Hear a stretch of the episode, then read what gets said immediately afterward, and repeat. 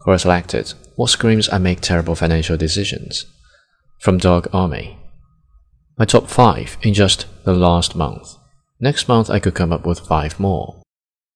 First, two 20 year old guys cruising in a 120,000 US dollars BMW M6 in the middle of the day, not dressed for work. Of course, maybe they have a different kind of business.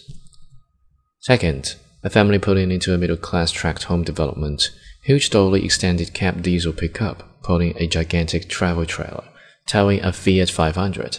Any more stuff, and they'd need to go down tracks. Third, old rundown house, beat up cars, weeds, and dead grass. Really nice ski boat. A sign on the windshield of it for rent. What the hell? I'm going to rent your boat? Why did you buy it? Fourth, 20 something guy writing on the internet about how to become a millionaire with Bitcoin. First off, how the hell does anybody know how to make money in Bitcoin? And second, this guy was in high school during the last recession and diapers in the previous one. Fifth, young couple. Two young children buy a 8,000 square foot house to entertain. Kitchen is bigger than most tract homes. She and the kitchen looked like they've never served a meal. They just unloaded it.